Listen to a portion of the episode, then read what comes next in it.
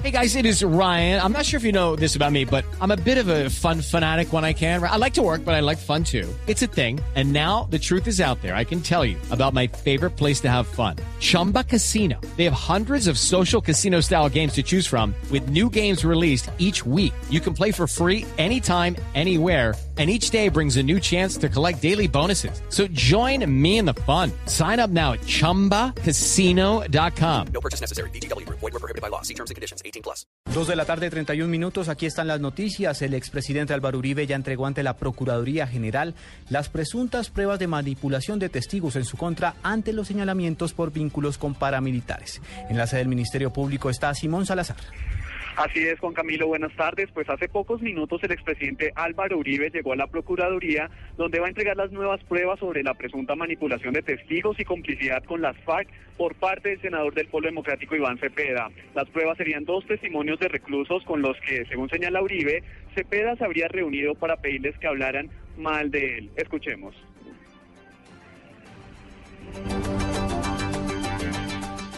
Presenté denuncia penal contra el senador citante porque testigos han expresado sobre prebendas a sus familias a cambio de que acusen a Álvaro Uribe. Ahora hay dos nuevos testimonios de reclusos. Estos testimonios, por ejemplo, en un caso dicen el doctor fulano del tal, el citante, que lo que le interesaba era que yo le sirviera de testigo.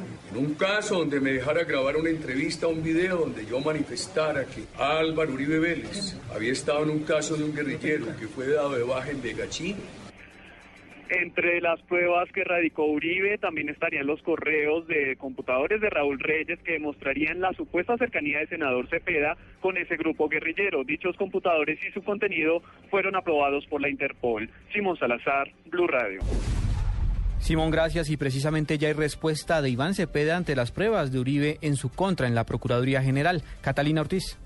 Ante el anuncio del expresidente Álvaro Uribe que llevará unas pruebas a la Procuraduría sobre sus denuncias contra los presuntos nexos del senador Iván Cepeda con las FARC, el congresista del Polo Democrático aseguró que no le teme a estas advertencias, ya que no es la primera vez, pues el ahora senador Uribe ya tiene una demanda contra Cepeda ante la Corte Suprema de Justicia. Ese nerviosismo, esa agresividad, esa desaforada actividad, lo que muestra es que las denuncias que se hicieron sí son muy serias y que él está intentando desviar la atención y además rodear de hechos que supuestamente son eh, delictivos, el trabajo muy serio y riguroso que hice para ese debate. El senador del Polo añadió que esto no impedirá que siga avanzando en sus investigaciones y denuncias hacia el expresidente, luego de que se desarrollara el miércoles pasado el debate sobre paramilitarismo, en donde presentó videos de Salvatore Mancuso hablando de supuestas reuniones con el expresidente Uribe. Catalina Ortiz, Blue Radio.